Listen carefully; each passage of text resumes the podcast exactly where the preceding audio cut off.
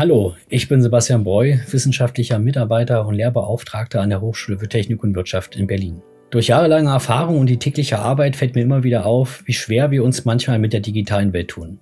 In diesem Podcast möchte ich mich mit Menschen austauschen, die bei ihrer Arbeit viel mit den Themen Datenschutz oder IT-Sicherheit zu tun haben, um mit gemeinsamer Expertise den Zuhörern und Zuhörern die Cybersicherheit näher zu bringen. Wo sind die wirklichen Baustellen? Wie sicher sind wir und was können wir für mehr IT-Sicherheit tun? Was für Gefahren lauern eigentlich in dieser Cyberwelt und wie viele weitere Aspekte rund um die Informationssicherheit können wir besprechen? Vergessen Sie nicht, dieser Show auf Spotify, iTunes und Co. zu folgen, um keine neuen Episoden zu verpassen. Ich wünsche Ihnen nun viel Spaß mit dem Podcast. Herzlich willkommen zu unserem neuen Podcast. In der letzten Folge haben wir uns am Rande etwas mit Privacy by Design und Privacy by Default beschäftigt, also Datenschutz durch datenschutzfreundliche Technikgestaltung und Datenschutz durch datenschutzfreundliche Voreinstellungen. In dieser Folge schauen wir uns ein weiteres Bindeglied in der sicheren Softwareentwicklung an und werfen einen tieferen Blick in den Bereich Security by Design, also wenn bei der Entwicklung von Hard- sowie Software bereits von Anfang an darauf gedachtet wird, die Systeme so frei von Schwachstellen wie möglich und so unempfindlich gegen Angriffe wie möglich zu konzipieren. Dazu habe ich glücklicherweise zwei Kollegen vom Fraunhofer Institut für Entwurfstechnik, Mechatronik, kurz IEM, Stefan Chivok und Thorsten Koch gewinnen können. Beide sind erfahrene Experten auf dem Gebiet der sicheren Softwareentwicklung und haben unlängst eine sehr interessante Studie zum Thema Security by Design durchgeführt. Mit den Ergebnissen dieser Studie haben sie neue Trainings unter anderem zum Thema Security Champion aufgebaut. Hallo ihr beiden, schön, dass ihr heute da seid. Ähm, da ihr zum ersten Mal hier bei uns seid im Podcast, ähm, stellt euch doch bitte einmal ganz kurz für die Zuhörerinnen und Zuhörer vor. Ja, dann ähm, Hallo, vielen Dank für die Begrüßung und die Einleitung. Ähm, ich bin Stefan Tschiwok. Ähm, ich habe Informatik an der Uni Paderborn studiert und auch promoviert. Äh, bin jetzt seit 2014 beim Fraunhofer IEM mittlerweile in der Rolle des Senior Researchers tätig. Das heißt, ähm, ich beantrage äh, und, und führe auch Forschungsprojekte durch, bin aber auch zuständig für die Erstellung, Konzipierung, aber auch die Durchführung von industriespezifischen Schulungen von daher, dass das ganze Themengebiet sichere Softwareentwicklung ist also das, womit ich mich jetzt seit Jahren äh, sehr intensiv beschäftige. Dann mache ich mal weiter. Ich bin Thorsten Koch, habe wie Stefan ebenfalls Informatik an der Uni Paderborn studiert, bin auch seit 2014 wissenschaftlicher Mitarbeiter am Fraunhofer IEM und kümmere mich ähnlich wie Stefan halt um das Thema äh, von Security-Schulungen ähm, insbesondere halt auch mit Fokus auf IoT-Systemen, also alles, was so im Bereich des Maschinen- und Anlagenbaus ähm, läuft. Genau. Danke euch. Also kurzer Überblick. Ähm, über ja, IoT-Systeme ist auch wieder so ein, so ein Buzzword, was man in den letzten Jahren immer wieder hört. Aber kommen wir mal gleich zum Eingemachten. Gehen wir mal gleich los in die heutige, äh, in die heutige Folge. Ähm, ich lese ja eigentlich täglich, ne? Weil ich mich natürlich damit beschäftige. Aber ich lege, täglich ähm, von Software ähm, und Schwachstellen in Software, Schwachstellen in Apps etc. Und da rede ich nicht von den 144 Millionen Schadprogrammvarianten, die wir letztes Jahr hatten, das, was das BSI uns gemeldet hat, ähm, sondern wirklich von Sicherheitslücken in der Software selbst. Äh, könnt ihr vielleicht da einen kleinen Überblick darüber geben, warum Software mit solchen Sicherheitslücken überhaupt auf den Markt kommt ähm, und warum diese nicht vorher schon behoben sind? Also generell ist das Thema relativ vielschichtig und komplex. Und was wir eben so festgestellt haben, ist, dass ein Problem im Wesentlichen schon direkt beim Kunden anfängt. Also wenn du dir Produkte anguckst, dann legst du natürlich in erster Linie eben Wert auf die Funktionalität des Produkts. Andere Aspekte interessieren dich eigentlich gar nicht. Also dich interessiert als Endkunde typischerweise nicht, ist das Ding jetzt für den Hersteller wartbar oder ist es ähm, sicher. Das führt dann eben auch dazu, dass wenn ich jetzt als Unternehmen die Software entwickle, dass ich in erster Linie darauf achte, dass ich eben die Features an den Markt bringe, also dass ich die Bedürfnisse meiner Kunden aus funktionaler Sicht äh, bedienen kann.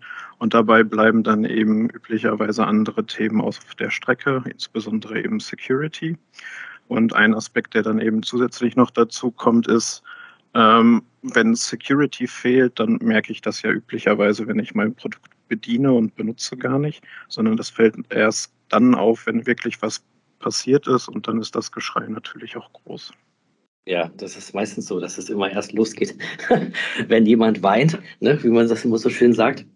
Genau, und, und dazu kommt ja noch, ähm, dass wenn man heutzutage ein, ein Softwareprogramm schreibt, das ja rund so 90, 95 Prozent des, des, des Programmcodes ist ja gar nicht von einem selbst, das, sondern man nutzt heutzutage ja äh, Bibliotheken, Frameworks und auch, auch die Betriebssystemfunktion, wenn man jetzt an Android und iOS denkt. Und ähm, da ist man ja, man geht davon aus als Entwickler, dass diese sicher sind und man, die, die sind auch so komplex und so groß, dass man sie sich gar nicht mehr anschauen kann. So, und dann kann es halt eben schnell mal passieren, dass da eine Schwachstelle auftaucht. Das beste Beispiel zuletzt war ja Log4j, wo halt eben mhm. äh, das, das, es geht ums, ums Logging. Jedes Programm muss und, und, und, und möchte loggen. Das ist, das ist ähm, eine Kernfunktion von, von Java. Und deswegen haben es alle drin. Und wenn, wenn ich da jetzt eine Schwachstelle habe, dann haben es ganz schnell mehrere tausend bis, bis äh, Millionen Apps ähm, ja. Ja. Äh, was, was noch hinzukommt, vielleicht zu, zum Ergänzen zu der, zu der ganzen Fragestellung, warum das eigentlich, ähm, ja, warum das schon trotzdem passiert, ist halt eben auch nochmal, was wir halt erkannt haben, dass das halt, äh, ja, dass dieses ganze Themengebiet auch in Ausbildung und Studium eigentlich gar nicht groß vorkommt. Also als ich damals ähm, vor 10, 15 Jahren studiert habe, ich hatte gar nicht die Möglichkeit, ein, ein Fach Software Security zu belegen. Wir haben jetzt bei uns an der Uni mit, mit Erik Bodden halt eben einen Professor, der das entsprechend liest, der das sogar ins Grundstudium gepackt hat. Das heißt, alle InformatikerInnen bei uns müssen das belegen. Aber das ist halt nur die neue Generation an, an EntwicklerInnen. So, und, und alle bestehenden Generationen der Wirtschaft hatten das nicht. Und dann, ja, ist halt, wie will man was verlangen, wenn, es nicht auf der Tagesordnung stand? Ja, das ist bei uns ähnlich auch. Wenn ich überlege, wenn ich, wenn ich hier schaue, im Wirtschaftsinformatikbereich bei uns an der Hochschule, da gibt es halt im Bachelor sowieso im Master jeweils ein Fach, was sich mit äh, Sicherheit beschäftigt. Ja, also es ist quasi ein Modul aus sechs Semestern. Das ist natürlich ähm, relativ gering, aber dafür gibt es ja zum Glück auch langsam Studiengänge, die sich nur ausschließlich damit beschäftigen. Das, ja? das stimmt. Also das also muss man auch mal lobend hervorheben. Also vor allem ähm, die FHs sind mir da positiv aufgefallen, die jetzt äh, wirklich ähm, so Cyber Security ähm, Studiengänge vor allem für den Bachelor anbieten. Ähm, das habe ich halt an, an den Hochschulen so Universität, Technische Uni und so bisher noch gar nicht gesehen. Also das, das stimmt. Also wie gesagt, aber IT-Sicherheit wird ja auch immer wichtiger. Also ich bringe mal in der ersten Vorlesung bringe ich immer so eine Folie ran, ähm, wo so die Gehälter draufstehen, ja, was so IT-Leute verdienen. Und äh, wenn ich dann runtergehe, dann so in den Masterbereich, wenn dann so Sicherheitsmanagement ähm, steht und dann stehen da irgendwelche sechsstelligen Zahlen, dann melden sich doch schon mal der ein oder andere oder die andere und sagt so, ah, was muss man dafür können, ähm, um da hinzukommen? Also das, das passiert schon. Ja, aber um noch ein bisschen zu euch zurückzukommen, ähm, wie kam es eigentlich dazu, dass ihr euch speziell mit diesem Thema Security by Design so umfassend auseinandergesetzt habt? Also was war da so ein bisschen der initiale Moment, noch ja, ein bisschen einen Schritt weiter zu gehen als das Normale, was ich überall lesen kann, ja, oder wo ich mich belesen kann von, um so eine, wirklich so eine Studie wie diese App Security NRW ähm, Software Security Studie anzugehen. Ähm, keine Sorge für die Zuhörerinnen und Zuhörer, auf die Inhalte der Studie gehen wir nachher im weiteren Verlauf noch ein. Aber jetzt interessiert mich erstmal ein bisschen mehr so der Motivationsfaktor dahinter, warum ihr das unbedingt gemacht habt. Ja, du hattest ja eben eingangs schon gesagt, dass ähm, man eben bei verschiedenen Beispielen eben merkt, dass Security immer wichtiger ist, dass das auch ähm, eigentlich große Teile unseres täglichen Lebens betrifft, wenn eben Security fehlt. Und deswegen hatten wir uns dann zu Beginn unseres Forschungsprojekts AppSecure NRW erstmal damit beschäftigt oder versucht ähm, herauszufinden, warum wird denn eigentlich Security so stiefmütterlich betrachtet? Ähm, und ein Aspekt, den wir da eben ganz am Anfang immer so gesehen hatten, ist, ähm, was ich ja auch eben schon mal sagte, Security hat zum einen eben im Entwicklungsprozess nicht unbedingt diese Wertstellung, dass du das konsequent betrachtest, sondern dann eher am Ende angehen willst, also dass du am Ende deiner Entwicklung Penetrationstests machst, um dann verschiedene Security-Schwachstellen einfach zu finden. Dabei ist dann natürlich das Problem, dass man in der Regel erstmal nicht alle Probleme findet, die wirklich in der Software drinne sind. Und zum anderen, wenn man jetzt eben mit einer äh, agilen Entwicklung äh, die Produkte entwickeln will, dann möchte ich natürlich auch mehr als ein Release im Quartal machen. Und dann habe ich auch das Problem, dass eben Penetrationstests äh, nicht skalieren. Ich kann also nicht permanent eigentlich einen externen Berater einkaufen, der mir dann den Penetrationstest durchführt. Das heißt also, ich muss mich damit beschäftigen, wie ich Security eigentlich ähm, konsequent während der Entwicklung äh, betrachten kann. Und das Schlagwort, was man da eben nehmen kann, ist Security by Design. Und wir wollten halt in unserem Forschungsprojekt dann uns zum einen damit beschäftigen, warum wird das eigentlich noch nicht durchgehend angewendet und äh, wie kann man eigentlich dann auch Maßnahmen treffen, damit es eben zur Anwendung kommt. Wie kann man den Unternehmen dabei helfen, es da leichtgewichtiger in die Anwendung zu bringen? Ja, ich bin, bin schon gleich auf die Ergebnisse gespannt, wenn wir darüber sprechen. Genau. Und was halt noch hin, hinzukommt, wir haben, also wir haben ja schon, schon vor der Studie mehrere Projekte durchgeführt und das war halt, dass wir, wir hatten immer so mit, mit einzelnen Firmen ähm, zu tun und hatten deswegen halt eben so einen Eindruck, okay, das es, es scheint noch nicht so weit zu sein. Und deswegen haben wir bewusst gesagt, wir machen mal eine Studie, um halt wirklich mal, dass wir nicht diesen Bias haben, dass wir halt eben zufälligerweise jetzt nur mit Unternehmen zusammenarbeiten, ähm, die halt noch nicht so weit sind, oder ist das wirklich ein, ein deutschlandweites Problem? Ähm, und deswegen haben wir gesagt, wir machen eine Studie und, ähm, und versuchen da auch dann möglichst ähm, deutschlandweit äh, Unternehmen und, und Beteiligte zu finden. Ja, wahrscheinlich auch immer nicht so einfach. Ich habe das ja auch immer das gleiche Problem.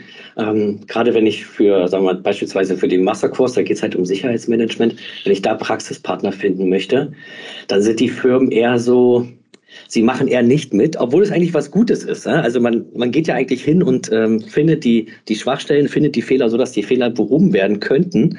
Ähm, aber oft wollen sich die Unternehmen nicht so gerne in die Karten schauen lassen oder haben vielleicht Angst, dass da irgendwie negative Presse rauskommt oder was auch immer. Ne? Obwohl man irgendwelche äh, NDAs unterschreiben könnte, dass halt da nichts drüber passiert. Ähm, das ist ja. Und was war zuerst? Viel mehr Security, wenig Security, findet es am Ende raus. Das ist ja, schon mal sehr, sehr schwierig, schwierig zu sehen. Ähm, ich verstehe manchmal das einfach nicht. Aber gut, es gibt auch Menschen, die machen ihre Briefe nicht auf, ähm, obwohl sie wissen, was drin steht, und äh, aber wollen das verdrängen, indem sie die trotzdem liegen lassen. Die Menschen sind vielschichtig und die Unternehmen sind vielschichtig. Und, ähm, aber da kommen wir mal zur Studie. Vielleicht habt ihr die passende Lösung genau für diese Dinge mitgebracht. Äh, also kommen wir zur Studie ähm, die ihr durchgeführt habt. Könnt ihr da vielleicht einen klitzekleinen Überblick oder vielleicht auch ein bisschen mehr als klitzekleinen Überblick geben, ähm, wie viele Leute da ungefähr daran teilgenommen haben, welchen Hintergrund haben diese ähm, Personen überhaupt und was sind vielleicht so die zwei bis drei wichtigsten Erkenntnisse, die ihr aus dieser Studie gewinnen konntet? Ähm, die Studie, die wir durchgeführt haben, bestand erstmal aus zwei Teilen. Also wir haben im ersten Schritt eine Online-Umfrage gemacht, an der haben insgesamt 250 Entwicklerinnen teilgenommen. Und mit dem Online-Fragebogen konnten wir dann einfach mal so ein deutschlandweit äh, ganz gutes Stimmungsbild einsammeln. Wir hatten die, den Link zur Online-Umfrage auch mit verschiedenen ähm, ja, News Beiträgen ähm, verteilt. Unter anderem hatten wir einen Artikel auf Heise Online, worüber man dann natürlich ganz gut Reichweite generieren konnte. Das hat auf jeden Fall dazu beigetragen, dass eben wir relativ viele ähm, Antworten einfach auf unseren Online-Fragebogen bekommen haben. Im zweiten Teil der, äh, der Umfrage haben wir dann noch ähm, Experteninterviews gemacht. Insgesamt haben wir dazu 17 Product Owner und Führungskräfte befragt, um zum einen eben die Ergebnisse aus der Online-Umfrage so ein bisschen zu validieren und dass wir auch einfach ähm, zwei unterschiedliche Sichten auf das Thema haben. Ne? Also zum einen eben die Entwicklerin, die es wirklich dann operativ umsetzen müssen, das Thema Security und dann eben auch nochmal so ein bisschen die Management-Sicht auf das Thema kriegen. Ähm, insgesamt hatten wir in den sowohl in der Online-Umfrage als auch in den Interviews fünf Bereiche adressiert. Also zum einen eben erstmal abgefragt, wie ist denn die Awareness zu dem Thema und welche Kompetenzen haben eigentlich alle Beteiligten in der äh, sicheren Softwareentwicklung und dann auch eher so klassische Themen, also welche Prozesse werden eigentlich eingesetzt, um Software zu entwickeln, welche mhm. Methoden werden genutzt und auch welche Werkzeuge helfen eigentlich bei der sicheren Softwareentwicklung. Spannend wie ihr darauf gekommen seid, dass ihr genau diese, äh, dass ihr genau, genau diese Bereiche rausgepickt habt, ja, und das dann zu, gegenüberzusetzen und zu vergleichen, bin ich also immer wieder begeistert. Wir hatten ja dafür, also das, das ist ja alles im Rahmen eines Forschungsprojektes entstanden, das appsecure.nrw heißt. Und da waren äh, drei Unternehmen dabei, die AXA Konzern AG aus, aus Köln, Connex Communication GmbH, ein, ein KMU ähm, hier in Paderborn, die Pflegeheim-Software äh, bauen, unter anderem auch für Android-Smartphones und als drittes ähm, Adesso Mobile Solutions GmbH mit, mit Sitz in Dortmund, die sich halt darauf spezialisiert haben, ähm, iOS und, und Android-Apps ähm, zu bauen. Und, mhm. und da haben wir natürlich, also wir haben natürlich, bevor die Studie durchgeführt haben, halt eben auch mit ihnen schon Gespräche geführt und haben auch mit denen gemeinsam die, die Fragebögen äh, entwickelt. Und da kam halt eben unter anderem auch so, dass das Thema Awareness, ne, also inwieweit, also deswegen haben wir auch überhaupt erstmal die, die Product Owner und Führungskräfte gefragt, ähm, weil normalerweise macht man ja immer, immer so, also so Software Security Studien durchführt, werden typischerweise die Entwickler befragt. Und wir haben aber relativ schnell in den Gesprächen mit den Unternehmen gemerkt, es, es, dieses Thema hängt nicht nur bei den Entwicklern, sondern da müssen auch die Product Owner und Führungskräfte mitziehen. Mhm. Weil, also das, das, das Geld für eine Weiterbildung hat ja die Führungskraft. Und auch zum Beispiel, ob ich jetzt ähm, in, mich, äh, in meinem Produkt mich mit Security beschäftige oder mit dem nächsten Feature, sowas entscheidet der Product Owner mit. Ja. Und deswegen war dann ganz schnell klar, okay, wir müssen auch diese Seite befragen und auch da rausfinden, wie viel Awareness, wie viel Kompetenz, welche Prozesse gibt es eigentlich. Ja, also ich bin auf jeden Fall noch, wenn wir gleich über die, die Ergebnisse der Studie sprechen, bin ich auf jeden Fall schon gespannt, gerade was die, die Manager-Ebene da bedeutet, die ja eigentlich mit der, mit der Fachseite ja, mit dem Programmieren eigentlich nichts zu tun hat. Ja, aber also, die, sag mal, das ist immer so die, die Arbeit, armen Arbeitsbienen müssen es dann umsetzen, was von oben durchgedrückt wird. Und ähm, aber oft ist natürlich Sicherheit immer so ein eher lästiger Aspekt, weil ähm, es kostet halt in der Regel Geld. Und ähm, ich sehe, ich sehe nichts. Ne? In der Regel, weil ja, wenn ich was sehe, dann ist es meistens schon zu spät. Oder es ist so schlimm, dass ich nichts mehr habe. Aber äh, Thorsten habe ich gerade ein bisschen unterbrochen bei, ähm, bei seinen Ergebnissen. Ich ähm, bitte fahr fort. Genau, also was so, um das mal ähm, anzuknüpfen, was du gerade gesagt hattest, also worin sich alle Beteiligten einig waren, und das ist auch das wesentliche Ergebnis unserer Studie, ist, dass es eben für alle Bereiche eine, Haus eine Herausforderung ist, die Sicherheit der Softwareprodukte zu gewährleisten. Und alle Beteiligten haben im Prinzip auch eingesehen, dass Handlungsbedarf besteht. Und ähm, haben wir jetzt, glaube ich, in den vorherigen Punkten auch schon mal ein bisschen adressiert, was eben wichtig ist. Und das ist eben auch das Hauptergebnis der Studie, dass eben allen Beteiligten sowohl Sensibilisierung für das Thema Security fehlt, also insbesondere eben für den Aspekt der Angriffssicherheit, weil was man eben häufig gehört hatte, waren dann im Bereich Security, dass äh, eben Datenschutzaspekte berücksichtigen muss und dass äh, in Vorfällen dann der Datenschutzbeauftragte zu Wort kommt. Und eben das andere Thema, was eben wir dann auch maßgeblich im Projekt eben adressiert hat, ist, dass man äh, einfach die Kompetenz auch fehlt, um eben systematisch äh, sichere Produkte entwickeln zu können. Mhm. Genau. Und ich kann das mal gerne mal mit ein bisschen mehr, mehr, mehr, mehr Zahlen und äh, Zitaten ähm, untermauern. ähm, also zum einen äh, habe ich hab mal das, das beste Zitat mitgebracht, was eigentlich die Studie am, am besten zusammenfasst. Ich lese mal vor. Ich, ich glaube, es würde keiner sagen, Security ist egal. Ganz sicher nicht. Aber es ist anstrengend, sich mit dem Thema zu beschäftigen. Und das ist jetzt ein Zitat aus dem Interviews mit den Product Ownern und Führungskräften. Und da sieht man halt eben schon, diese, diese Person weiß, Security ist wichtig und zwar sehr. Aber sie, sie weiß auch, dieses Thema ist so groß, es ist so komplex, dass, dass, es, dass es anstrengend ist, dass man, man wenig Erfolg sieht. Und deswegen passiert es auch ganz schnell, dass halt eben das dann viele aufgeben und wieder abbrechen oder mhm. es halt eben liegen lassen und sagen, wir machen das später, bis es irgendwann zu spät ist. Ja, gerade genau. wenn ich vor so einem riesen Berg stehe. Ja. ja? Also genau. wenn ich natürlich sage, oh mein Gott, das ist so ein großer Sicherheitsberg, das schaffe ich niemals, dann lasse ich es vielleicht lieber. Du hast uns, du hast, hast ja versprochen, du hast ein paar Zahlen mitgebracht. Kannst du, kannst du ein bisschen äh, mir dazu was sagen? Gerne. Also, wir haben äh, beispielsweise das Thema Sensibilisierung. Da haben wir festgestellt, die Entwickler haben eine, eine Fehleinschätzung, dass sie bereits genügend tun. Und zwar äh, jetzt mal für den Bereich Anforderungsmanagement, da sagen 67 Prozent, äh, dass sie bereits während des Anforderungsmanagements auf Security achten. So, mit, mit, ne, das haben wir mit dem Fragebogen gefragt und nach, dann anschließende mhm. Fragen waren dann, okay, nutzt du denn Vorlagen oder Standards für die Erstellung von Security-Anforderungen? Da haben, da haben dann nur noch 24 Prozent gesagt, ja, nutzen wir. Habt ihr einen Security-Experten? Das sagen nur 35 Prozent, der die Anforderungen überprüft. Und habt ihr denn Werkzeuge, um Security-Anforderungen zu erheben oder zu erfassen? Auch das haben nur 18 Prozent. Das heißt, man sieht hier einen riesigen Gap. Also zwei Drittel sagen, ja, wir achten auf, auf Security während Anforderungsmanagement.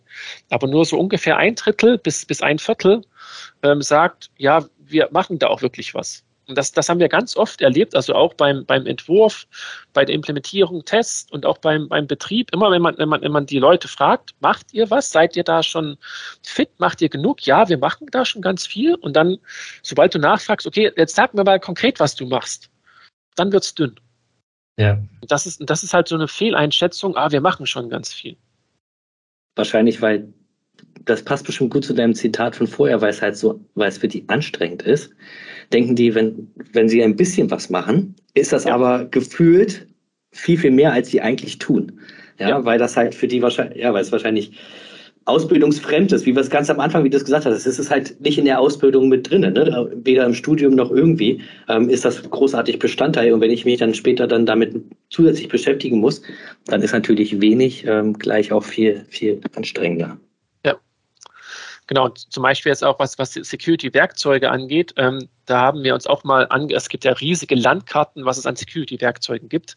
Das sind dann, das, das sind bildschirmfüllende Seiten mit Logos. Da hast du schnell hunderte, zweihunderte Werkzeuge. Ähm, und da ist man auch schnell erschlagen, weil man gar nicht weiß, äh, welches Werkzeug ist eigentlich für mich passend. Und das, das spiegelt sich halt auch in den Zahlen wieder. Wir haben halt gefragt, also nutzt du Werkzeuge im Anforderungsmanagement? 18 Prozent sagen ja, im Entwurf sagen 14 Prozent ja, beim, beim Code immerhin 35 Prozent, also ein Drittel. Mhm.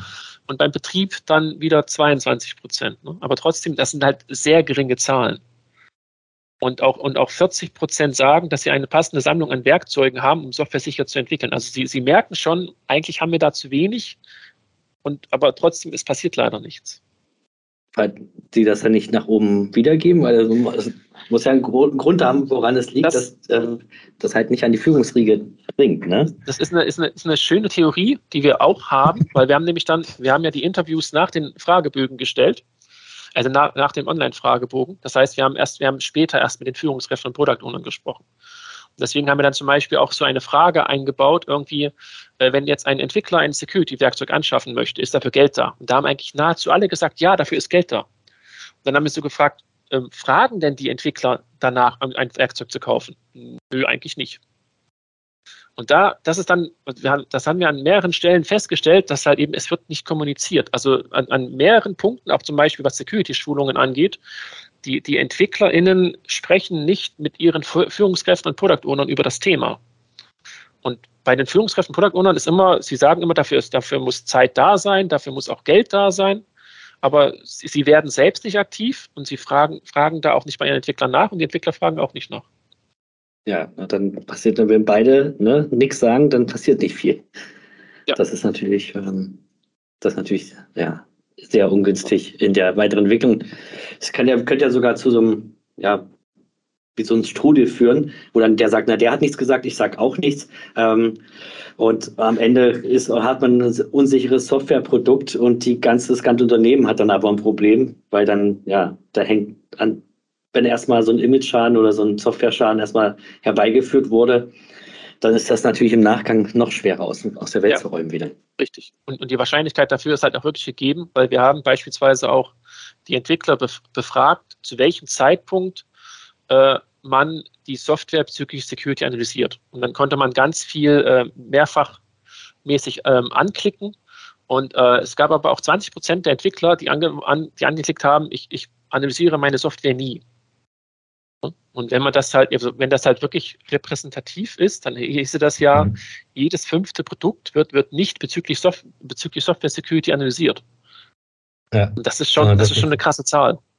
Ja, und da wird sich wahrscheinlich auf, wie ganz am Anfang gesagt hast, auf vorhandene Bibliotheken verlassen, dass diese Sachen ähm, sicher sind und nicht nochmal selbst abgeprüft und der eigene implementierte Code da auch noch dazu kommt. Ja. ja. Ist wie so vieles im Leben, was man hört, ein bisschen erschreckend natürlich. Ja, dass man, dass, ähm, Aber das ist ja ganz gut, was ich ja faszinierend finde. Wahrscheinlich war das, weil das anonym war, waren die auch sehr, sehr ehrlich. Ja, ja weil die, ähm, das ist ja. Deswegen, also vielleicht als, als letztes zum, zum Themengebiet Kompetenzen. Ähm, da haben wir die Entwickler äh, befragt, äh, wie es denn ausschaut mit, mit ihrer eigenen Kompetenz. Und ähm, da haben wir, ähm, äh, wir haben ihnen, äh, wir haben die Software Security in zehn Teilgebiete unterteilt und haben sie dann gefragt, irgendwie, bitte sagt mal, habt, kennt ihr das Thema überhaupt? Und falls ja, habt ihr, habt ihr hierhin praktische Erfahrungen? Und das war halt eben wirklich sehr breit gestreut. Ähm, und so ein, ein, wichtiges Learning für uns war halt eben, in acht von zehn Themen hat nur ein Drittel der EntwicklerInnen Praxiswissen.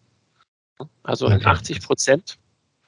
Ne, nur ein Drittel, das ist schon, das ist schon krass. Ne? Aber interessanterweise, als, als wir sie gefragt haben, ne, sollte eigentlich jedes Mitglied hohe Kompetenzen haben, sagen 70 Prozent ja. Das heißt, sie, sie wissen, Security ist wichtig, alle sollten das wissen. Und als wir sie aber dann gefragt haben, okay, wenn, wenn, wenn, ne, wenn ihr dieser Meinung seid, hat denn euer Team ausreichend Kompetenzen? Dann antworten wieder zwei Drittel nein. Ja, und die Begründung ist wahrscheinlich dann, äh, haben wir keine Zeit für. Was so eine typische Begründung ist, was ich halt auch, also kann ich halt auch nicht nachvollziehen, weil keine Zeit bedeutet nicht, man hat keine Zeit, sondern es ist mir nicht wichtig genug. Ansonsten würde man sich ähm, die Zeit da auf jeden Fall äh, nehmen oder würde sich ähm, weiterbilden lassen, sensibilisieren etc. Da komme ich übrigens zu einem neuen Punkt, weil das Thema Sensibilisieren mal aufgreife. Ähm, ihr habt in der, eurer Studie ebenfalls das Thema Sensibilisierung für die Software Security behandelt. Dabei unterscheidet ihr zwischen keine Sensibilisierung, geringe Sensibilisierung und umfassende Sensibilisierung. Könnt ihr den Zuhörern kurz mal erklären, was man sich darunter vorstellen kann? Ja, also generell, wenn man sich mit dem Thema Sensibilisierung beschäftigt, denkt man ja erstmal so ein bisschen in Schwarz und Weiß. Also entweder man ist sensibilisiert oder man ist eben nicht sensibilisiert. Aber wir haben das jetzt ja hier in verschiedenen Aspekten auch schon mal gesehen. Es gibt halt ähm, Leute, die sich ähm, mit dem Thema oder denen das Thema bekannt ist und die auch wissen, dass man ähm, etwas in dem Thema tun muss aber dann kommt im Prinzip so ein, so ein ganz großes Aber und es wird konkret mhm. nichts umgesetzt. Und das war dann bei uns in der Auswertung der Studie der Punkt, warum wir halt diesen Gutfall, also ich bin sensibilisiert, nochmal so ein bisschen aufgeteilt haben, eben zum einen in den Aspekt der geringen Sensibilisierung, wo wir jetzt erstmal alles zusammengefasst haben äh, unter dem Motto, ja, äh, Security ist wichtig und ich bin mir auch bewusst, dass man da was machen müsste, aber sich im Prinzip keine konkreten Handlungen daraus ergeben. Also ich werde es nicht systematisch betrachten wohingegen, äh, wenn ich umfassend sensibilisiert bin, eben mir zum einen eben bekannt ist, was ich ähm, dass Security wichtig ist, ich auch weiß, warum ich das tun soll und ich eben auch dann konkrete Maßnahmen einfach angehe, um ähm, die Security meiner Softwareprodukte sicherzustellen. Ähm, genau, also das erstmal zu dem Hintergrund, warum wir da jetzt eigentlich so eine Dreiteilung gemacht haben in den Kategorien. Mhm. Und was wir in der Studie dann selbst eben festgestellt haben, ist, dass eben die Mehrzahl der Teilnehmenden ähm, so in den Bereich der äh, geringen Sensibilisierung fallen, also insbesondere eben den Aspekt verstanden haben, man müsste eigentlich, aber andere Dinge sind eben wichtiger. Und dass eigentlich auch nur ein relativ geringer Anteil der Personen jetzt überhaupt nicht für das Thema ähm, sensibilisiert ist. Das wiederum ist ja eigentlich schon mal gut, also zumindest das Bewusstsein, man müsste was tun. Was dann eher so ein bisschen äh, schade ist, ist dann natürlich, dass äh, so wenig konkrete Maßnahmen eigentlich dann auch umgesetzt werden. Aber das hängt natürlich wieder auch damit zusammen, dass das Thema eben sehr groß ist und man eben sehr schnell dann eben von dem Thema erschlagen wird und nicht so genau weiß, wo man eigentlich anfangen soll. Ja, das ist halt, wie gesagt, riesenbreites Gebiet. Was mich daran noch interessiert, wäre zum Beispiel, ähm, wie ihr da die Kompetenzen der Entwickler gemessen habt ähm, und der Führungskräfte und der Product Owner. Genau, also wie gesagt, bei den Entwicklern ähm, haben wir ähm, primär erstmal mit einer Selbsteinschätzung gearbeitet, dass man halt eben sich in diese zehn Kategorien einteilt. Ähm, ich kann ja mal in, in ein paar nennen. Also das ist zum Beispiel die Eingabeprüfung, das das Patch-Management, Pentesting, korrekte Verwendung von Kryptographiebibliotheken, aber auch sowas wie äh, Entwurf sicherer Architekturen oder halt Durchführung einer Bedrohungsanalyse. Also wirklich schon sehr breit die zehn Themen, aber auch gleichzeitig halt eben sehr High-Level. Ne? Also Pentest ist ja wirklich auch großes Themengebiet und einfach nur kennst du das Thema Pentest? So, und da kam zum Beispiel halt eben, ne, also 18 Prozent wissen halt nicht, was ein Pentest ist. Und das ist halt eben, also dafür, dass das eigentlich die meistverbreiteste Security-Maßnahme ist, ist das halt eben eigentlich auch schon wieder relativ viel. Ja, also zumindest gehört oder davon gehört sollte man mal haben. Genau. In dem Bereich. Wenn wir mal beim, beim Pentest bleiben, also da haben wir zum Beispiel sechs, und wir haben dann, dann, nachdem wir sie gefragt haben, ist das Thema bekannt, haben wir sie halt eben auch gefragt, gibt es halt eben praktische, also habt ihr da praktische Erfahrungen? Und dann sagen halt eben 46 Prozent, ähm, nein, ich habe da noch keine praktischen Erfahrungen drin. Also das zeigt halt eben auch, also typischerweise führt man ja, wenn man einen Pentest durchführt, macht ja das ganze Team eigentlich mit. Ja. Das zeigt also auch wieder auf, ne, so, so jedes zweite Team hat eigentlich noch keinen Pentest mitgemacht. Auch das ist ja wieder so ein Zeichen, dass halt eben sehr wenig passiert. Ja, und deswegen und auch dann, halt eben, dann natürlich auch das Bewusstsein nicht da ist. Ähm, genau. Ich kann es zwar, wie gesagt, ich kann zwar Dinge lesen, dann habe ich die aber wahrscheinlich drei Tage später wieder vergessen. Aber wenn ich sie selbst einfach mal gemacht habe und geübt habe äh, und selbst erlebt habe, dann sind das Sachen, die ich so schnell nicht wieder vergesse. Richtig. Ja. Und, und man muss auch hier mal ähm, bedenken, wir haben nicht gefragt, irgendwie bist du Pentest-Experte, hast du Schulungen in Pentest belegt, ähm, mhm. ne? bist du, machst du regelmäßig einen Pentest, sondern wir haben einfach nur gefragt, hast du praktische Erfahrungen in einem Pentest? Ne, das kann ja auch einfach sein, eine, eine dritte Firma, ähm, Magenta-Farben, kommt zu dir ins Haus ähm, und, und äh, fragen dich Sachen, dann hast du ja auch schon praktische Erfahrungen. Ja. Und noch nicht mal von das, daher ist, also das, also was wir abgefragt haben, ist eigentlich so, dass das Minimum an, an Wissen und noch gar nicht so, also wir haben gar nicht in der Hinsicht weiter gefragt. Äh, hat sich, hätte sich aber auch, also an, anhand der Zahlen gar nicht gelohnt. Leider. Genau, das war das, also von daher bei den Entwicklern war halt eben primär haben wir halt eben mit, mit diesen äh, Themen dass die Kompetenz abgefragt. Ähm, bei den mhm. Führungskräften, Product Ownern hatten wir unsere Interviews. Da haben wir jetzt nicht ähm, gesagt, sie sollen nicht bitte einsortieren, sondern wir haben halt eben, wir haben das, wir haben das auch nicht, ähm, wir haben es ein bisschen, ich will nicht sagen kaschiert, aber wir haben halt eben offene Fragen gestellt und haben halt eben dann entsprechend ihre Antworten ausgewertet. So, beispielsweise haben wir, haben wir sie als wir die, die meisten Führungskräfte haben gesagt, ihre EntwicklerInnen haben zu wenig Kompetenzen. Und dann haben wir sie gefragt, okay, wenn, sie, wenn du meinst, sie haben zu wenig Kompetenzen, was sollten sie denn wissen? So, dann wurde es schon wieder dünn. Also da wurden dann ein paar wenige Punkte aus, aus, aus dem Implementieren und Testen genannt. Ja, die müssten irgendwie das abtesten können oder sie sollten da Werkzeuge einsetzen können. Aber das waren halt sehr verstreute einzelne Geschichten, die genannt werden konnten. Aber keiner der Befragten hat, hat sich zum Beispiel, ähm, ohne, ohne dass wir nachgefragt haben, zum, zu den Kompetenzen im Anforderungs- und, äh, und Entwurfsbereich ähm, geäußert. Also sowas wie Bedrohungsanalyse sollten sie können.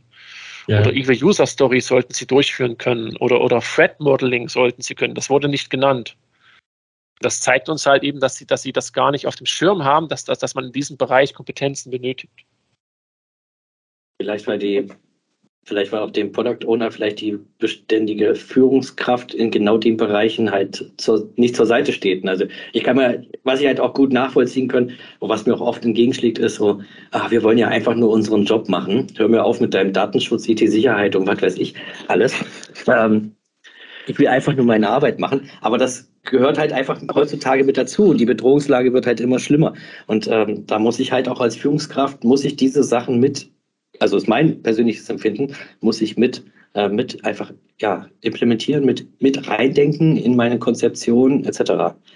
Genau, aber, aber deswegen, also das, was du als Beispiel gebracht hast, trifft es halt leider nicht ganz, weil sie weil sie halt eben, wie gesagt, also niemand hat gesagt, Security ist mir egal oder darum kümmere ich mich nicht, sondern, sondern alle haben gesagt, Security ist wichtig ähm, und, und wir brauchen da mehr Kompetenz, wir sollten da mehr machen. Aber immer wenn man mhm. nachfragt, was macht ihr denn konkret dagegen? Du als Führungskraft, du hast ja die Entscheidungsgewalt, du hast das Geld. Machst ja. du was? Da kommt halt eben dann typischerweise leider wenig zurück. Ich habe ja auch zum Beispiel mal noch ein Zitat mitgebracht ähm, aus den Interviews ich stelle fest, dass IT-Security ein Thema ist, wo ich mich gar nicht, wo ich mir, wo ich mich gar nicht ganz so sicher fühle und auf der anderen Seite mir die Relevanz von Sicherheit durchaus sehr bewusst ist. Und ja, ich bemerke, dass mir weitere Kompetenzen gut tun würden. Also das war auch ganz oft, dass, dass, die, dass, sie, dass sie von selbst aufgrund des Interviews gemerkt haben, ich habe ja. zu wenig Kompetenzen. Unsere Abschlussfrage, hättest du gerne, würdest du gerne in eine Schulung gehen, um deine Kompetenzen aufzubauen, war dann halt typischerweise dann auch ein Ja. Ja. Weil sie während des Interviews gemerkt haben, okay, ich, ich, ich struggle doch ganz schön. Das war quasi nicht nur einfach ein Interview, sondern es war schon wie eine Aufklärungsstudie für die Product Owner selbst. Ja, ja genau. Das also war, war nicht so geplant, aber hat sich so ergeben. aber wieder was Gutes getan. Ne? Die sind alle zum Nachdenken äh, gekommen. Das hat die, bringt die ja vielleicht, vielleicht hat das den einen oder anderen Product Owner schon mal nach vorne gebracht wieder. Ähm, wenn ich mich nun als Unternehmen dazu entschließe, diesen Weg des Security by Design zu gehen, worauf würdet ihr sagen, muss ich dabei achten, dies auch richtig in meinem Unternehmen umzusetzen? Und was wäre da für euch ja, so die wichtigsten Punkte, würde ich mal nennen? Ähm, habt ihr vielleicht eine Idee für ein erfolgreiches Konzept? Also generell ist natürlich immer, wenn man jetzt so, so einen Change-Prozess anstoßen will, erstmal am Anfang wichtig zu klären, wo stehe ich eigentlich heute und wo möchte ich eigentlich hin. Das heißt also, wenn ich mich dazu entschließe, jetzt Security by Design in meiner Entwicklung zu verankern, muss ich am Anfang ja auch erstmal eine Bestandsaufnahme machen. Also ich muss mir angucken, wie sieht es eigentlich mit der Sensibilisierung meiner Mitarbeitenden aus? Wenn ich also jetzt mich entschließe, das Thema anzugehen, dann scheint ja zumindest in irgendeiner Hierarchieebene auch schon mal ein gewisses äh, Management-Attention vorhanden zu sein, sodass man dann also eben gucken muss, ähm, welche Mitarbeitenden sind denn ausreichend sensibilisiert und wo muss ich da eventuell noch nachjustieren. Und dann eben, um den generellen Security by Design Ansatz umzusetzen, muss ich natürlich auch entsprechende ähm, Kompetenzen in meinen Entwicklungsteams haben. Das heißt also, auch da muss ich jetzt erstmal irgendwie mir anschauen, ähm, wie sieht es denn da eigentlich jetzt konkret in meinen Entwicklungsteams aus. Und was, was generell bei der Bestandsaufnahme natürlich wichtig ist, dass man da jetzt mal eine ehrliche Selbsteinschätzung macht. Also nicht, dass man da dann wieder an den Punkt kommt, wo man glaubt, man macht genug, macht also gar nichts. Da kann es dann also immer recht hilfreich sein, wenn man dann nochmal jemanden dazu holt, der dann einfach mal kritisch auf die ganzen Aussagen guckt und dann auch einfach die Widersprüche, die da ähm, auftreten können, ähm, konkret benennen kann. Und wenn ich jetzt meine Bestandsaufnahme gemacht habe, dann kann ich natürlich dann auch einfach mir überlegen, wo möchte ich denn eigentlich hin. Und dabei ist dann eben auch wichtig, sich zu überlegen, was entwickle ich eigentlich gerade als äh, nächstes Produkt? Wie kritisch ist das eigentlich? Und dann auch nochmal gucken, welche Gesetze und Normen muss ich eigentlich einhalten oder hätte ich schon einhalten müssen, beziehungsweise was kommt eigentlich an zusätzlichen Regularien in der nächsten Zeit auf mich zu. Und wenn ich das alles erstmal für mich ähm, als Unternehmen adressiert habe, dann kann ich mir dann auch eben überlegen, wie ich das dann systematisch angehen kann. Und dazu ist es auf jeden Fall natürlich wichtig, ähm, erstmal so ein einheitliches Rollenverständnis auch zu ähm, schaffen, denn wir hatten ja eben an der einen oder anderen Stelle schon gesagt, ja gut, also ich habe als Führungskraft natürlich ähm, das, äh, die Gewalt über das Budget und auch die Zeit für die Entwicklung und kann dann eben also auch in, äh, in gewisser Weise einfach steuern, wie viel Zeit jetzt in Security aufgewendet wird muss dann aber auch einfach innerhalb meiner Rolle natürlich wissen, dass das auch zu meiner Aufgabe gehört und ich das eben nicht an wen anders delegieren kann und dann am Ende alle nicht wissen, dass sie dafür eigentlich zuständig gewesen sind. Das heißt also, man sollte sich einfach mal überlegen, wer tut denn eigentlich was. Und wenn ich das habe, kann ich darauf aufbauen, dann natürlich eben dafür sorgen, dass die Mitarbeitenden auch die ähm, Kompetenzen haben, die sie dann benötigen, um ihre Rolle mit Leben auszufüllen. Vielen Dank, ja, vielen Dank. Vielschichtig wieder, also fand ich, wie war wie ein roter Faden, hat sich das gerade angehört. Also ich war, bin, äh, bin begeistert. Ähm, ist das bei den, äh, verfolgt ihr das bei den Entwicklern auch so in der Hinsicht oder geht, habt ihr da ein bisschen an, einen anderen Weg? Ich habe was von eurer Idee der Security Champions gelesen. Bin genau. auch ein bisschen begeistert zu erfahren, was das bedeutet. Ja, kann ich gerne erklären. Ist aber gar nicht unsere Idee. Ähm, gab, gab es schon vorher, aber es, ähm, es ist halt jetzt in, in Deutschland so, ist so langsam, also haben, haben wir jetzt auch Anfragen von Unternehmen, die jetzt auch mit dem Thema zu uns kommen.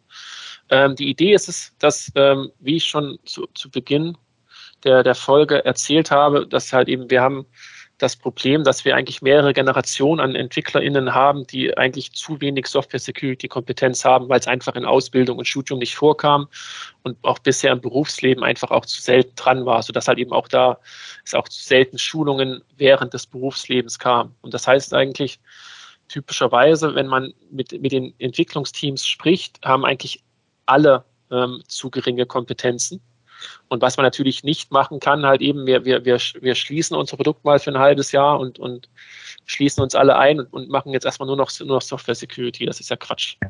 So, deswegen ist jetzt die Idee, wir, wir, wir wählen eine Person aus dem Team aus und, und diese wird jetzt der Security Champion. Das ist jetzt dann aber auch nicht dann der, der Depp vom Dienst, der jetzt nur noch Security macht und alle anderen brauchen es nicht mehr zu machen, sondern die Idee ist es, die, das ist die Person, die hat Software Security Expertise, aber sie dient als Multiplikator. Das heißt, ähm, sie ist Sie ist die erste von vielen Personen im Team und das Ziel ist es eigentlich möglichst schnell, das Wissen, was man, was man selbst lernt, an seine Teamkollegen weiterzugeben, aber auch an seinen Product Owner und auch seine Führungskraft, dass man also mindestens schon mal eine Person im Team hat, die immer so ein bisschen Security mitdenkt, die auch mal so den mahnenden Zeigefinger hebt, den Security mal wieder schleifen gelassen wird, dass man überhaupt erstmal äh, einen Startpunkt hat. Aber im Prinzip geben wir den, den Champions auch mit. So, deine Aufgabe ab Tag 1 ist es, deine Rolle abzuschaffen, dass man dich gar nicht mehr braucht, weil alle Software-Security-Kompetenz haben. Das ist vielleicht ein Wunschtraum, ne, das, das zu erreichen, aber das ist so, das ist halt das, äh, wo man halt eben hin möchte. So, und deswegen ja. ist halt die Idee, äh, wir, wir, wir schulen mindestens eine Person pro Team und die kriegt halt eben dann wirklich auch dann ein, ein Intensivtraining, weil das ist halt, der, das Themengebiet ist ja, ist ja so groß, deswegen kam ja auch dieses, dieses, dieses, diese, diese Rückmeldung so oft. Ne? Das Thema ist so groß, es ist anstrengend, sich damit zu beschäftigen, weil es halt so komplex ist und, und man es so selten kennt. Und dann reichen ein, zwei Tage Schulungen halt nicht aus. Und deswegen, ähm, ja, sind halt eben da mal schnell auch 100 und, und mehr Stunden an Training notwendig, um halt erstmal überhaupt so ein, ein, ein Basislevel zu erreichen. Also deswegen dieser Begriff Champion kommt auch nicht von uns und deswegen er ist manchmal ein bisschen irreführend. Also wenn man jetzt sagt, du bist jetzt der Security Champion ab jetzt, dann ist es ja nicht, dass die Person ab jetzt eigentlich alles weiß, sondern eigentlich, sie hat ab jetzt den Hut auf ähm, und, und soll sich fortbilden und soll irgendwann mal Champion werden. Ja. Ja, das klingt auch so ein bisschen nach so einer Mentorenrolle natürlich, auch dann, dann im eigenen Unternehmen, im Entwicklerteam, dass man die anderen auch so ein bisschen an die Hand nimmt, ein bisschen anleitet. Aber natürlich muss man wahrscheinlich auch wahrscheinlich den Security Champions so ein bisschen die Angst nehmen, dass sie jetzt nicht plötzlich allein verantwortlich sind, äh, wenn sie jetzt als Security Champion da ähm, dabei sind, dass sie jetzt plötzlich, ja, wie du ganz am Anfang gesagt hast, ähm, quasi alles mit der IT-Sicherheit plötzlich am Hut haben und ja, genau. für, nichts, für nichts anderes mehr also, ähm, genau, dabei sind. Definitiv. Ja ähm, sehr richtig. Also zum einen, und deswegen ist halt das, was, was Thorsten gerade gesagt hat, halt eben so wichtig, dass es halt eben nichts, also man, man sollte nicht einfach sagen, hier, du bist jetzt Security Champion, äh, viel Spaß und, und du bist jetzt auch verantwortlich und, und auch haftbar, ne? sondern äh, man muss das wirklich äh, organisatorisch leben. Das heißt also auch, dass die, das Team weiß davon Bescheid, der Product Owner weiß Bescheid, die Führungskraft weiß Bescheid und ein und was halt eben, was halt nicht passieren darf aus unserer Sicht, dass halt, dass, dass diese Person nur noch Security macht. Also was, was unser Tipp ist halt eben so, so 20 Prozent maximal. Das heißt, man ist weiterhin Softwareentwickler, man ist halt weiterhin Teil des Produktteams, entwickelt mit, programmiert mit, macht Anforderungen mit, testet mit, aber hat halt eben diese 20 Prozent pro Woche zur Verfügung, damit man sich mit Security beschäftigen kann. Ja. Und, und, und dass man natürlich, klar, muss natürlich dann halt eben auch, ne, du bist jetzt, du bist zwar jetzt verantwortlich, aber eigentlich ist das ganze Team verantwortlich. Ne? Klar, du bist, die, du bist die erste Ansprechperson, du bist diejenige, du bist die Person, von der wir erwarten, äh, dass, dass du da aktiv wirst. Aber das heißt nicht, wenn ein, ein Vorfall passiert, und das, das kann ja halt auch, auch immer passieren, egal wie, wie, wie sehr man sich anstrengt, dann ist es halt nicht, dass, dass die Person dann jetzt im Prinzip ne, dafür verantwortlich ist und befeuert wird. Das wäre ja totaler Quatsch. Ja, na, das muss man halt immer stark differenzieren, auch im Vorfeld, weil ich denke, wenn das so welche hören, dann kriegen die bestimmt am Anfang auch erstmal ein bisschen Angst. Ähm, und ja, und natürlich muss Ultima die 20 Prozent natürlich dann auch an Arbeit übernehmen. Ne? Das muss natürlich auch dann die Führungskraft mit einplanen, dass da plötzlich die Prozesse ein bisschen anders, anders gehandhabt werden oder gestrickt werden, ähm, weil ich jetzt von ja, eine Mitab Mitarbeiterinnenressource mir halt zu 20 Prozent nicht mehr zur genau, Verfügung steht. Ne? Und deswegen ist es halt eben auch wichtig, deswegen ist es halt wichtig, dass man, dass da die Product Owner und die Führungskräfte das halt wissen, dass sie da dafür sind, dass man halt eben entweder entscheidet, okay, wir schaffen dann halt weniger ähm, Stories pro, pro Sprint oder halt eben wir, wir holen jemanden noch dazu in, ins Team, der halt eben unterstützt. Ne? Aber dass man sich dessen bewusst ist. Ja, okay. Spannend, spannend, alles spannend. Ich habe noch was anderes Spannendes, was ich auch gelesen habe. Ich habe, es wird nicht über sagen, dass ich euch eure Arbeit gestalkt habe, aber ich habe mich schon, habe mich schon etwas intensiver damit auseinandergesetzt. Ähm, ich habe zum Beispiel auch von eurem äh, Software Security Reifegrad-Modell den Security Belts gelesen und finde die, auch diese Herangehensweise wieder sehr spannend. Ähm, könnt ihr vielleicht hier auch ganz kurz erklären, was das ist, warum ein Unternehmen solch ein Reifegradmodell vielleicht sogar nutzen sollte? Genau. Ähm, kann ich, ich kann ja mal kurz damit beginnen. Und zwar, ähm, die Idee ist es, es gibt ja, wir sind ja nicht das erste Reifegradmodell, ähm, sondern es gibt schon äh, bestehende Reifegradmodelle, beispielsweise BISIM, ähm, OWASP SAM, aber auch OWASP DESOM.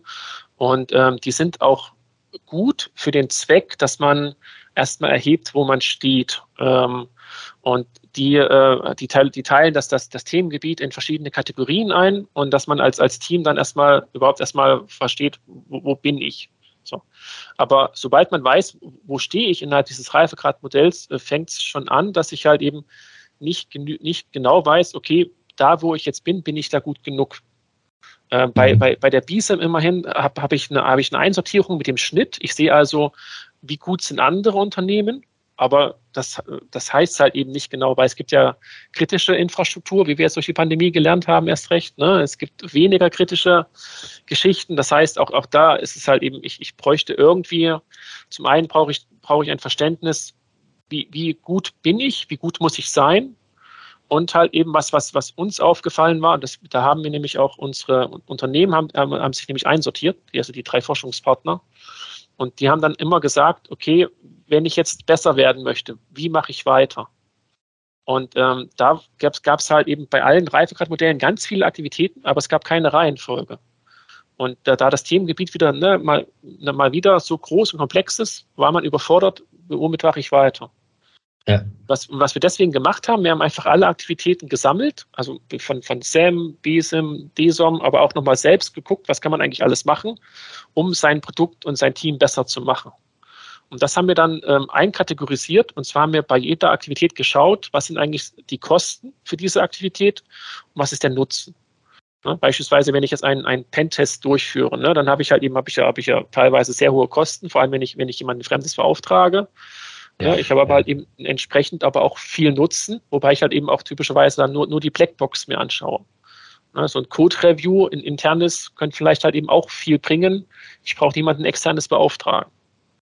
So, und so haben wir halt eben dann, und alle Aktivitäten, mehr als 100 Stück waren das, einfach mal sortiert nach Kosten und Nutzen. Und die Aktivitäten, die, die wenig kosten und viel bringen, haben wir nach vorne sortiert in, in, die, in die frühen Gürtel. Also wirklich so an so Judo-Karate angelehnt. Es gibt so den weißen, gelben, orangen Gürtel, das sind diese frühen Gürtel. Und äh, es gibt halt eben die, diese späteren Gürtel, so, so ähm, rot, braun und schwarz. So. Und das heißt halt eben so diese frühen Gürtel, so gelb, orange, die erreiche ich schnell und einfach, aber die bringen mir aber auch schon richtig viel. Und die, diese schwereren Gürtel, so, so rot, braun, schwarz, da ist natürlich die Aktivität halt eben schon, äh, der, der, der, der Zeitinvest ist sehr hoch, der Nutzen halt eben geringer, ist nicht, ist nicht, dass er nicht da ist, aber er ist halt geringer. Und dann lohnt es sich das halt, dieser nur noch zu machen, wenn ich halt eben ein kritisches Produkt habe genau das war halt eben so die, die Idee dahinter. Ich brauche gar nicht am Ende einen schwarzen Gürtel haben. Es ist gar nicht bei allen Produkten notwendig.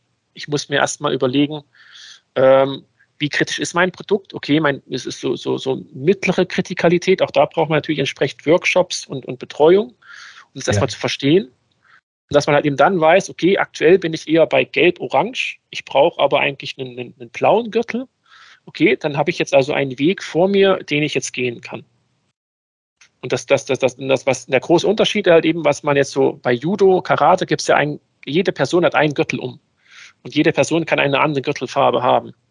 Und davon haben wir uns bewusst gelöst und haben gesagt, nein, das ist nicht gut, wenn man jetzt Einzelpersonen einen Gürtel gibt. Zum Beispiel so, so ein Champion, ne, könnt ihr auch einen Gürtel haben. Sondern wir haben gesagt, ja genau, den schwarzen hoffentlich am Ende. Ähm, sondern wir haben gesagt, äh, nee, es ist eigentlich besser, wenn das ganze Team einen Gürtel hat, weil, weil aus unserer Philosophie heraus, auch so agiles Mindset, das Team in Summe ist verantwortlich für sein Produkt, also auch verantwortlich für die Software Security seines Produktes. Und deswegen muss das Team im Ganzen das leisten. Heißt natürlich aber auch, ne, wenn ich jetzt ein Team habe, das, das den braunen Gürtel hat, aber halt eben der, der Champion geht und auch andere Personen verlassen das Team, dann muss ich halt gucken, hat das Team noch die Kompetenz, muss ich es eventuell runterstufen. Ja, muss ich vielleicht wieder. Ne? Das Schöne ist aber äh, auch in den Farben, in den Gürtelsystemen, dass ich dann genau weiß, also was heißt nicht genau, weiß man das natürlich nie, aber man kann ungefähr gut abschätzen, wie viel muss ich jetzt investieren, um die nächste Farbe zu erreichen, was muss ich genau tun. Und das ist ja genau das, was ich am Anfang angesprochen habe, was oft dieser riesige Berg des, ich weiß nicht, wie ich anfangen soll, sein, oft ist, ja, ähm, dass man quasi lieber den wegschaut oder den Kopf in den Sand steckt, und sagt, ähm, aber wenn man eine dedizierte Liste hat, mit, wo man ganz genau sehen kann, was muss ich jetzt wie tun, um dann nach vorne zu kommen, ähm, ist das natürlich optimal. Ja, ein Aspekt, den du auch gerade gesagt hast, ist, man hat natürlich viel bessere Transparenz. Ne? Also man hat zum einen eben einen Weg, wie man ähm, Security gewährleisten kann, indem man eben die ganzen Aktivitäten einfach mal ähm, einmal einen sortierten Überblick hat. Und das heißt also, ich kann mich als äh, Projektbeteiligter auch immer ganz gut zurechtfinden. Also sei es jetzt als Product Owner und Führungskraft, sehe ich halt zum einen, okay, wir haben festgelegt, ähm, um die Sicherheit unserer Produkte zu gewährleisten, braucht das Team jetzt beispielsweise einen blauen Gürtel. Wir haben aber erst einen gelben dann weiß ich, okay, es besteht Handlungsbedarf. Ne? Also ich kann mir dann natürlich überlegen, wie gehe ich denn jetzt eigentlich damit um? Das kann zum einen sein, dass ich jetzt in der Entwicklung bewusst nochmal Zeit abknapse, damit ich ähm, meine äh, Entwicklerin weiter schulen kann. Also dass die eben so quasi, dass ich weitere Stories einfach ins Backlog packe, die sich aber dann erstmal mit der Kompetenzbildung beschäftigen, um dann eben ähm, diesen Gap, den ich da in den Kompetenzen habe, ähm, anzugehen. Oder ich kann mich eben auch bewusst dazu entscheiden, ich gehe jetzt das Risiko ein, weil ähm, die neue Funktionalität, äh, die ich entwickelt habe, bringt mir jetzt einen entsprechenden Vorteil am Markt. Oder eben ich kann auch sagen, okay, Funktionalität ist äh, wichtig, Security auch und ich weiß, dass da was fehlt, also kann ich natürlich auch ähm, externe äh, Beratungsleistungen in Anspruch nehmen, um jetzt erstmal für das nächste Release oder das nächste Produkt ähm, diesen Aspekt dann ähm, sicherzustellen. Und so helfen dann einfach solche Reifegradmodelle einfach auch die Transparenz innerhalb des Unternehmens zu erhöhen und dann gegebenenfalls weitere Maßnahmen zu ergreifen. Ich finde sogar wahrscheinlich nicht nur auch innerhalb des Unternehmens, sondern auch nach außen hin. Ähm, Gerade wenn man mit behördlichen Unternehmen ja auch Aufträge als Unternehmen bekommt, ist es ja, wird ja immer mehr auf verschiedene gesetzliche Mindestmaßstäbe Wert gelegt, Sicherheitseinstellungen Vorkehrungen müssen erfüllt sein, etc. etc. Ähm, und ich denke, das wird auch in Zukunft weiter zunehmen. Und wenn ich natürlich dann schon sagen kann, in meiner Entwicklerumgebung, meine, meine EntwicklerInnen sind dementsprechend ähm, sensibilisiert, sie haben die und die Kompetenz in ähm, Security by Design ähm, und anderen Sicherheitsaspekten. Sie können das auch mal selbst durchführen. Sie können auch mal dem Kunden und dem Unternehmen vielleicht auch mal zeigen, so und so ist der aktuelle Stand. Ähm, da sind wir gerade und das auch vielleicht wieder aufzufangen, wenn dann mal der Security Champion äh, das Unternehmen verlässt, dass halt, dass die anderen soweit ja. Ich hatte auch mal einen Dozenten, der, da ging es um Projektentwicklung und Projektleitung und der hatte auch gesagt, ähm, ihre Aufgabe wird später sein, sich äh, entbehrlich zu machen. Dass quasi sie, sie müssen ne, als Teamleiter quasi die, die ganze Team braucht sie nicht mehr und dann haben sie einen guten Job gemacht. Dann können sie sich quasi eine neue Aufgabe suchen. Und äh, das ist natürlich das wäre natürlich Traumvorstellung, wird wahrscheinlich nicht eintreten, aber ähm, ja. Genau, aber wegen den Kunden, äh, also da haben zum Beispiel auch unsere Anwendungspartner gesagt, dass sie halt eben bisher erleben sie halt eben auch, dass die Kunden halt wenig sensibilisiert sind und sie einfach davon ausgehen, das Produkt ist sicher. Punkt. So. Und dann, sie gehen gar nicht davon aus, also, dass, dass es da halt eben so Grauschattierungen gibt oder wie halt bei unseren Gürteln halt eben verschiedene Farben. Das hilft halt eben auch, mit dem Kunden zu sprechen, dass man halt eben jetzt, wenn der Kunde sagt, ich möchte von dir, ich möchte, dass du mir die und die App baust, dass man eben dazu sagt, okay, ne, mache ich für dich, ne, Das heißt aber auch, ne, also wie, wie kritisch siehst du denn dein Produkt, was wir für dich bauen sollen? Also ich würde ja empfehlen, dass wir da ein Team mit blauen Gürtelkompetenzen hineinstecken. Das kostet natürlich mehr als ein Team, was gelbe Gürtelkompetenzen hat. Ja. Natürlich. Und dass man halt da auf einmal halt eben auch als Kunde versteht, okay, Security, also sicher ist nicht sicher, sondern man muss, wenn man, wenn man mehr Sicherheit haben möchte, muss man halt eben dafür auch investieren. Ich denke, das scheint da wirklich gut anzukommen.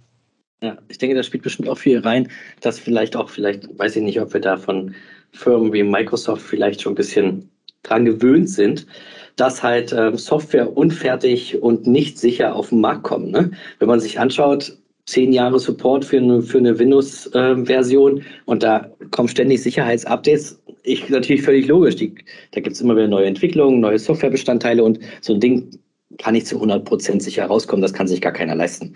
Ne? So lange das irgendwie in der Entwicklung zu haben, dass das wirklich zu 100% sicher ist. Wobei dann gibt es immer welche kreative Leute, die sagen, ach, ich finde trotzdem wieder eine Lücke. Ähm, von daher, ich denke, es sind auch halt auch viele daran schon gewöhnt, dass man halt Sicherheitspatches immer noch in den Iterationen danach noch nachschiebt. Ähm, und deswegen gehen wahrscheinlich viele Kunden davon aus, wenn jetzt die Software entwickelt wird, dann ist die ja wenn schon sicher und wenn ein Fehler auftritt, dann werden die das Problem schon beheben. Ja, ja richtig. Aber wir haben ja zum Beispiel jetzt auch jetzt gerade in Deutschland jetzt das, ähm, das ähm, EC äh, Problem, äh, dass das ja, äh, falls ihr das mitbekommen hattet, mit, mit den, äh, dass man in sehr vielen Geschäften kann man derzeit mit seiner EC-Karte nicht bezahlen, weil die, die Terminals ähm, outdated sind. Witzigerweise sind die halt, die, die, der Hersteller hat die Geräte ähm, schon abgekündigt, ähm, liefert eigentlich keinen Support mehr. Deswegen laufen halt entsprechend auch die Security-Zertifikate ähm, aus. Ähm, mhm. bei dem, und bei dem einen Gerät haben sie es halt eigentlich doch noch gemacht. Eigentlich haben sie es verlängert, aber sie haben es leider vergessen einzuspielen. Und äh, deswegen sind halt äh, sind die Geräte jetzt alle nicht mehr benutzbar, aber eigentlich dürfte man diese Geräte ja gar nicht benutzen. Ja. Das ist ja, also wenn es aus Sicht des Herstellers ginge, sagt der Hersteller, ich, ich liefere da jetzt keinen kein Security-Support mehr, bitte kauft die neue Version. Ja, ist ja auch meistens so. Guck dir das mal. Ist halt äh, schwierig.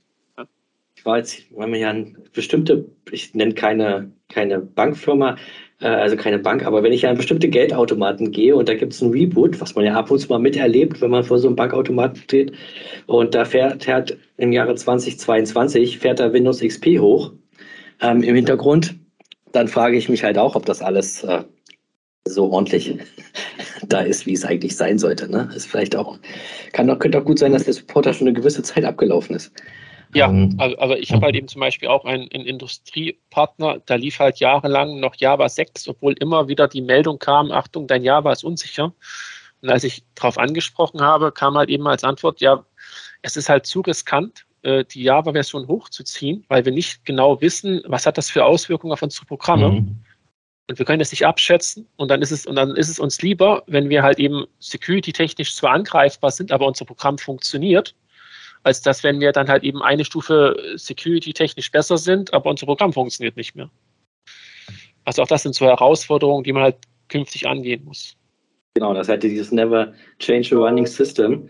Ähm, haut das natürlich dann auch mal ganz nach oben. Gut. Vielen Dank. Damit beenden wir auch schon den heutigen Podcast.